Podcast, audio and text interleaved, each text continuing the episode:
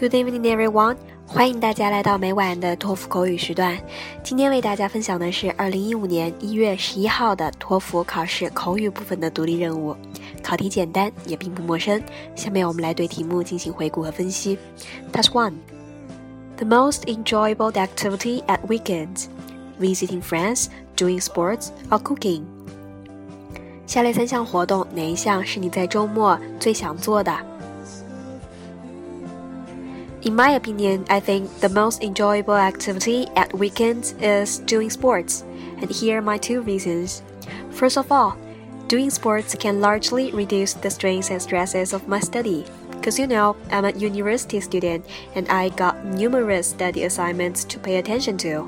More specifically, like human geography papers, chemistry lab reports, American history projects, and English presentations, and I need more than 10 hours per day to focus on these kind of tasks, so I feel so exhausted and lack of exercise.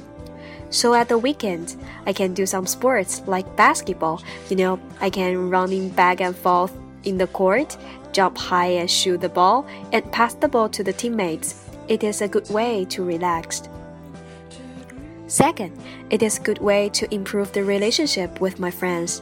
You know, during the basketball game, I can cooperate with the teammates, build the team spirit, and establish the mutual trust with my friends. Task 2. Some people prefer living the modern beauty, others prefer living the traditional ones, and which would you prefer and why? 有些人喜欢住在比较现代化的建筑当中，而另外一些人却倾向于住在传统的建筑当中。你倾向于哪一种呢？I prefer live in the modern beauty for the following two reasons. In first place, modern buildings have advanced facilities like computer, which can help me improve my study efficiency. Take myself as an example. Last week, I was preparing a biology paper about the eating behavior on mice, and I need some reference book to check.